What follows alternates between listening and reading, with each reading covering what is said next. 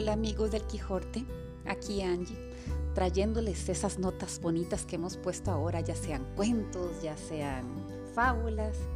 Hoy me encontré algo bellísimo que viene del el libro Los secretos de una casa, de David Bodanis. Y tiene referencia con algo de nuestros desayunos, por decir así. No solamente desayunos, pero digamos iniciando el día. Una vez que nosotros hemos calentado el agua y nos queremos preparar nuestro té, nuestro café, chocolate o agua dulce, lo que hacemos es echarle un poco de leche.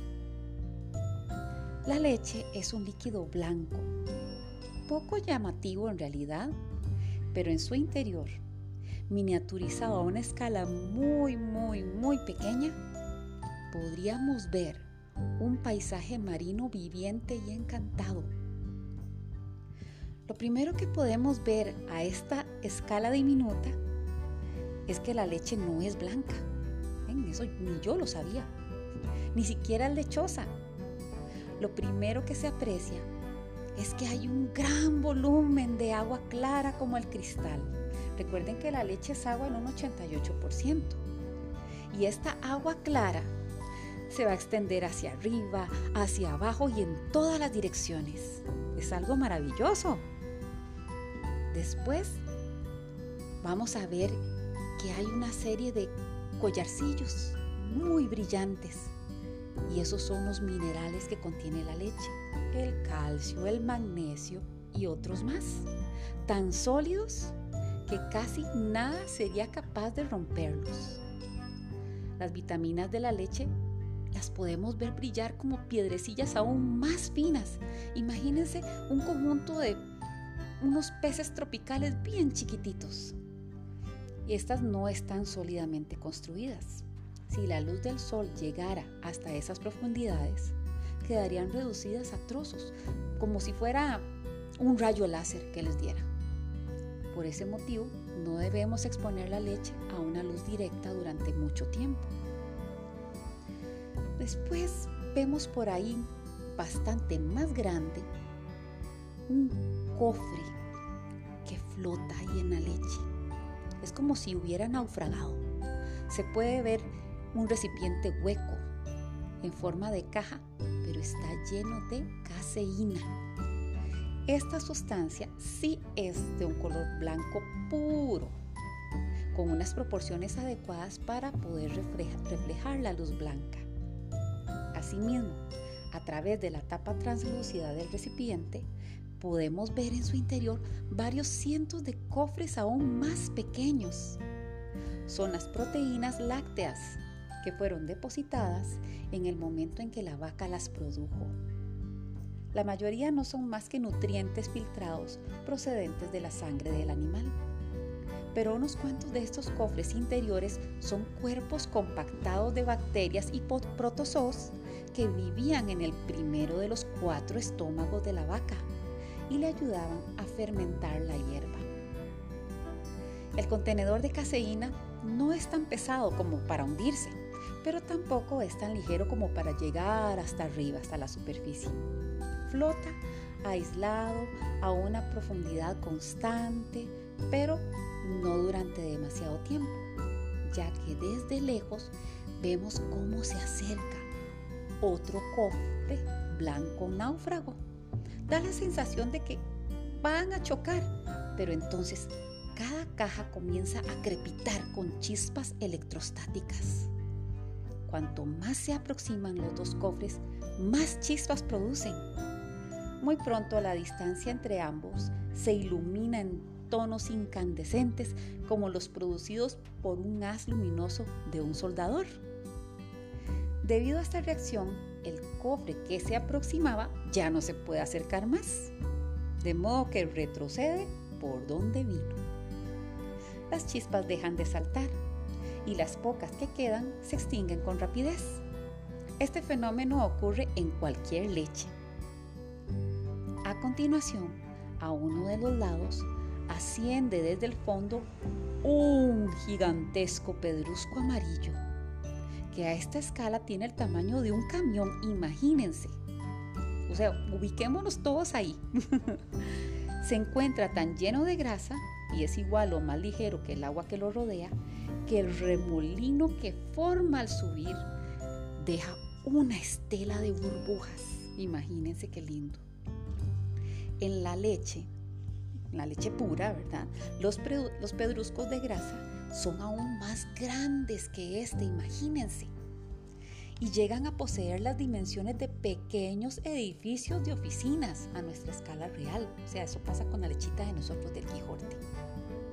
Su ascensión en masa a la superficie es lo que provoca la capa superior de la nata que aparece generalmente en la leche, que hay unos que la odian y la quitan y otros que nos encanta y nos la comemos.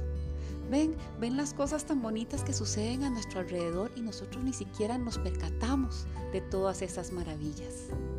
¿Por qué hago esto? ¿Por qué lo comparto con ustedes? Porque esto es algo maravilloso, algo cotidiano. Tenemos cosas maravillosas, lindísimas que suceden a cada instante. Y porque todo lo que es bueno para mí, lo comparto con vos.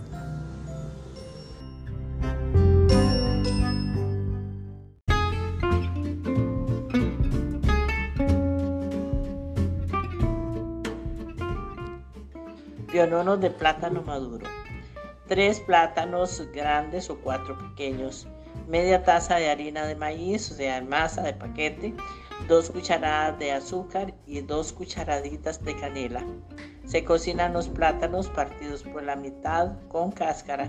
Cuando están suaves, se sacan de la cáscara, se escurren, se dejan enfriar y se hace el puré agregando la masa el azúcar y la canela. Alcanza para tres rollos. Ingredientes para formar el rollo. Una taza de frijoles molidos, una taza de queso bizcocho Quijote, media taza de dulce de té, o sea, tapa de dulce rallado, tres cucharadas de canela en polvo. Montaje. Se coloca la masa de plátano sobre un plástico, se extiende bien y sobre ella se ponen los frijoles, luego el queso y por último el dulce y la canela se enrolla como si fuese un sushi, se parte en ocho, en ocho partes y se pasa por masa seca para que no se pegue. Se fríen hasta que estén bien doraditos. ¿Escucharon qué delicia? Oh, escucharon porque no lo han probado. Los invito a hacerlo. Gracias Lucía por esta, esta exquisitez que nos has dado. ¿Y por qué todo esto? Porque lo que es bueno para mí lo comparto con vos.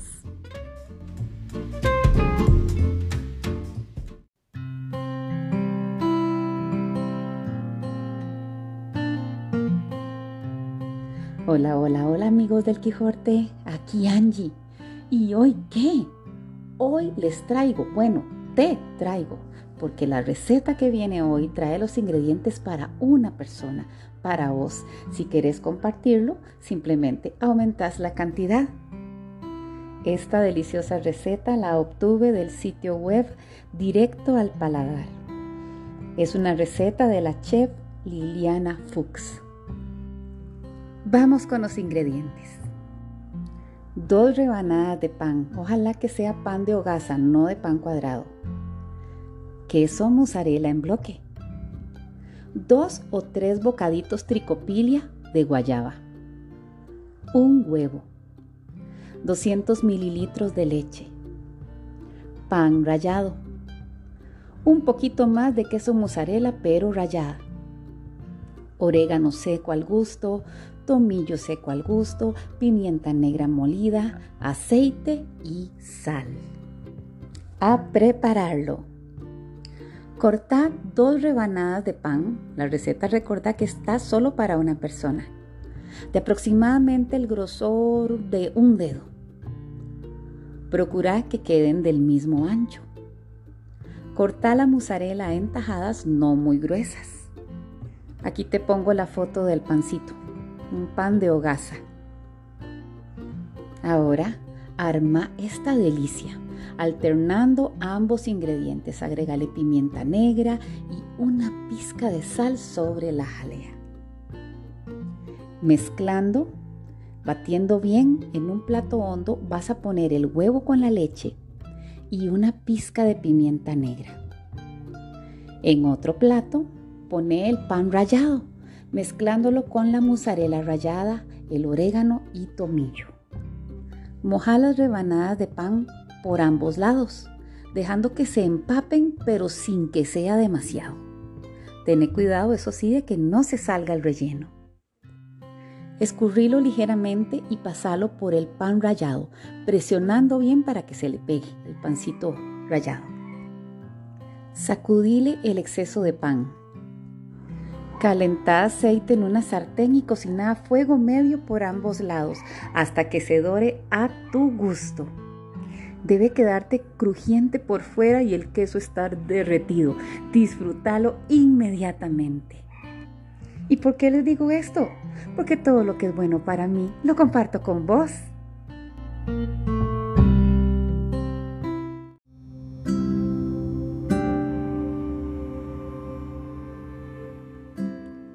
¿Sabías que el día de tu cumpleaños el sol vuelve al mismo punto matemático en el que se encontraba al momento de tu nacimiento?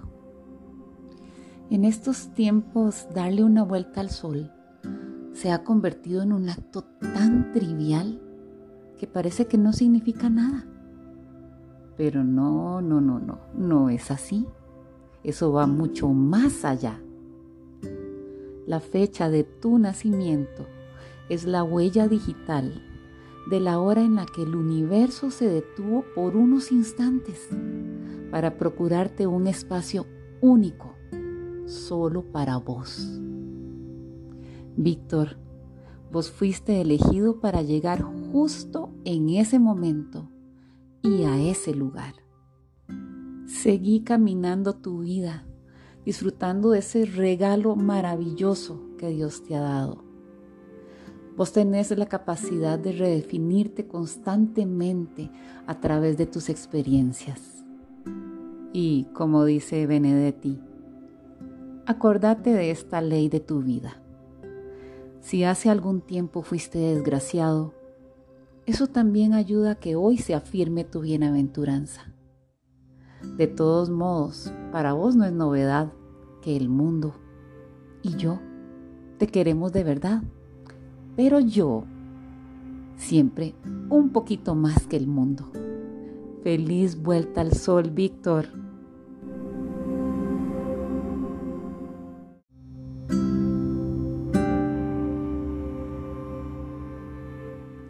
¿Sabías que el día de tu cumpleaños el sol vuelve al mismo punto matemático en el que se encontraba al momento de tu nacimiento? En estos tiempos, darle una vuelta al sol se ha convertido en un acto tan trivial que parece que no significa nada. Pero no, no, no, no, no es así. Es que eso va mucho más allá. La fecha de tu nacimiento es la huella digital de la hora en que el universo se detuvo por unos instantes para procurarte un espacio único solo para vos. Víctor, vos fuiste elegido para llegar justo en ese momento y justo a ese lugar. Continúa caminando tu vida, disfrutando de ese maravilloso regalo que Dios te ha dado. Vos tenés la capacidad de redefinirte constantemente a través de tus experiencias. Y, como dice Benedetti, acordate de esta ley de tu vida. Si hace algún tiempo fuiste desgraciado, eso también ayuda a que hoy se afirme tu bienaventuranza. De todos modos, para vos no es una novedad que el mundo y yo te queremos de verdad, pero yo siempre un poquito más que el mundo. Feliz vuelta al sol, Víctor.